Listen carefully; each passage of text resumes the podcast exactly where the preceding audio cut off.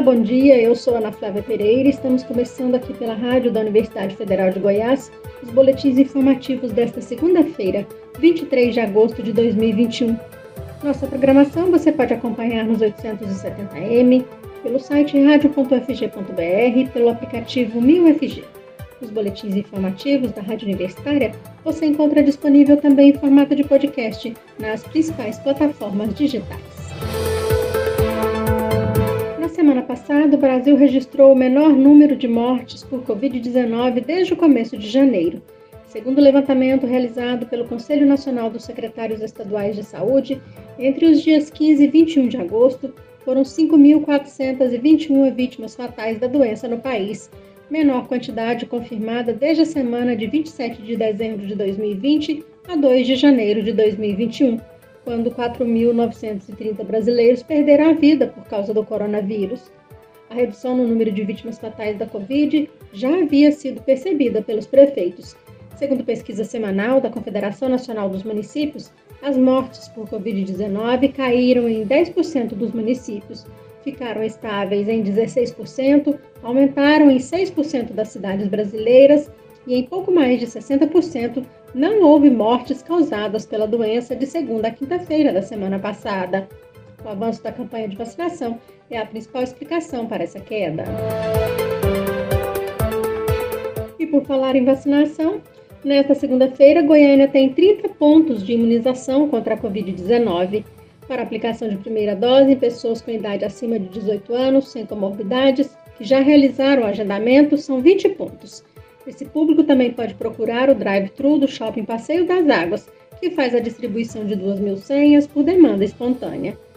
Para receber a segunda dose, não é preciso fazer agendamento. O atendimento é feito por demanda espontânea em nove pontos de vacinação na capital. Uma novidade nesta segunda-feira é o novo local de vacinação para gestantes, puérperas e idosos. A partir de hoje, o Centro Municipal de Vacinação, localizado no setor Pedro Ludovico, passa a ser unidade de referência para atendimento a este público.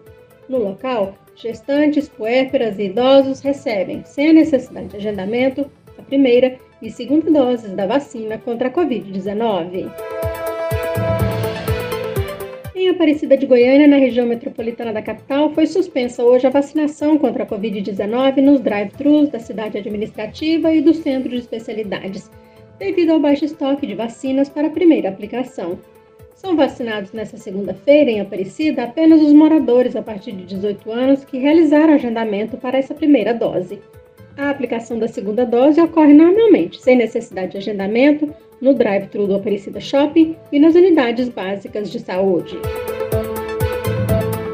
Governadores da região Nordeste vão lançar na próxima quarta-feira, dia 25 de agosto, na cidade de Natal, o programa Nordeste Acolhe, voltado à promoção de ações de proteção social às crianças e aos adolescentes que ficaram órfãos em decorrência da pandemia de Covid-19.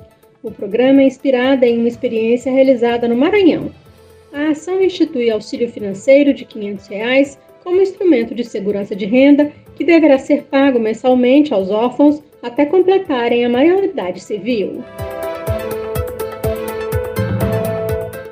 Publicado ontem pelo Ministério da Saúde israelense mostrou que uma terceira dose da vacina da Pfizer melhorou significativamente a proteção a infecções e a casos graves de Covid-19 entre pessoas com 60 anos ou mais no país.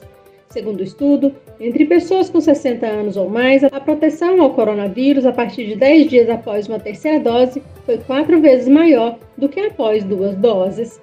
E uma terceira dose para maiores de 60 anos ofereceu 5 a 6 vezes mais proteção após 10 dias em relação a doenças graves e hospitalização.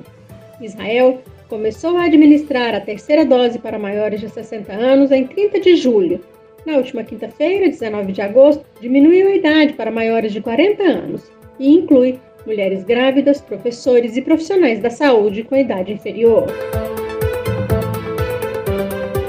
Com cerca de 190 mil servidores trabalhando de forma remota por conta da pandemia de Covid-19, os cofres públicos federais conseguiram economizar, entre março de 2020 e junho deste ano, perto de um bilhão e meio de reais, de acordo com o levantamento do Ministério da Economia, as maiores reduções de custos foram registradas na compra de passagens e despesas com locomoção de pessoal, mais de 500 milhões de reais, com diárias, economia de cerca de 450 milhões de reais e ainda com serviços de energia elétrica, perto de 400 milhões de reais foram economizados.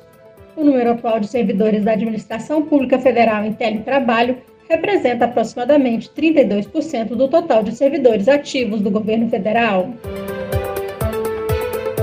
E olha só, parte significativa dos profissionais que estão trabalhando de casa durante a pandemia de Covid-19 não querem voltar ao trabalho presencial. Segundo uma pesquisa da Korn Ferry, empresa global de consultoria organizacional, 70% dos profissionais dizem que trabalhar remotamente é o novo normal e que retornar à rotina do escritório será difícil e estranho.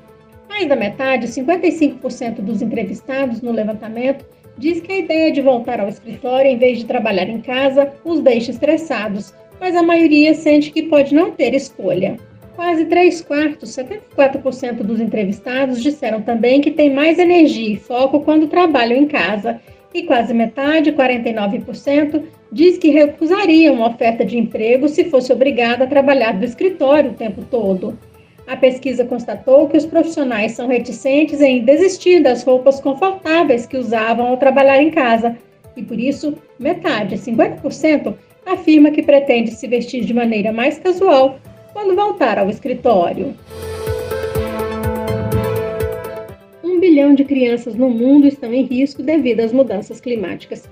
Esse dado faz parte da análise A crise climática é uma crise dos direitos da criança primeira realizada pelo Unicef, apontando os riscos climáticos sob a perspectiva dos menores de idade.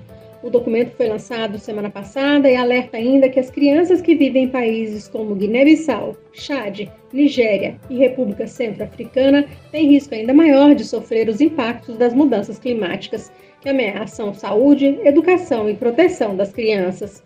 Assim, o Unicef está pedindo aos governos e empresas para aumentarem os investimentos na adaptação climática para reduzirem as emissões de gases de efeito estufa e para fornecerem às crianças educação sobre o clima, para que possam estar adaptadas e preparadas para os efeitos da mudança climática. Vamos saber mais sobre a análise A crise climática é uma crise dos direitos da criança na reportagem a seguir. O Unicef avalia a situação de vários países, levando em conta ciclones, ondas de calor e o acesso dos menores de idade a serviços essenciais. Segundo a agência, um bilhão de crianças moram em uma das 33 nações classificadas de risco extremamente alto. Essas crianças estão expostas a uma combinação fatal de choques ambientais e climáticos, com uma vulnerabilidade devido à falta de serviços de água e de saneamento, cuidados de saúde e acesso à educação. A diretora executiva do Unicef declarou que, pela primeira vez, existe uma noção completa de onde e como as crianças estão vulneráveis à mudança climática.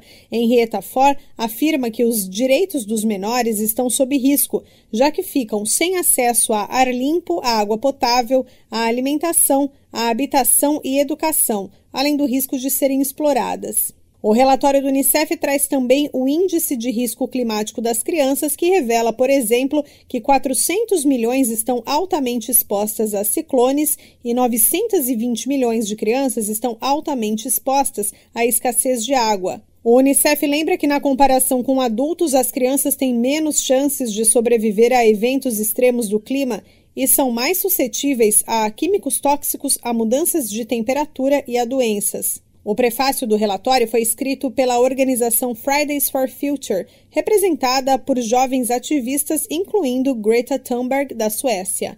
Da ONU News em Lisboa, lê da letra.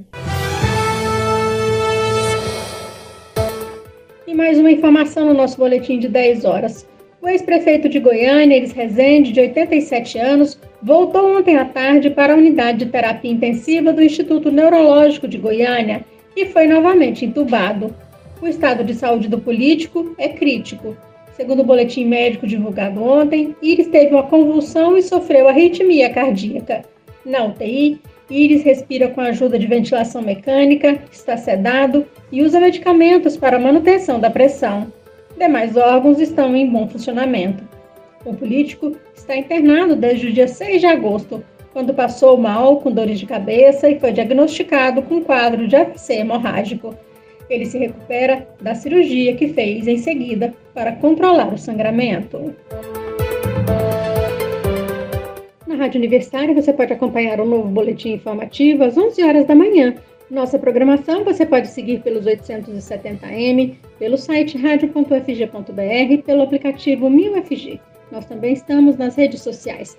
Curta nossa página no Instagram e no Facebook. E lembre-se, a pandemia de Covid-19 não acabou. Se você precisar sair de casa, use a máscara o tempo todo. Ajude no combate ao novo coronavírus.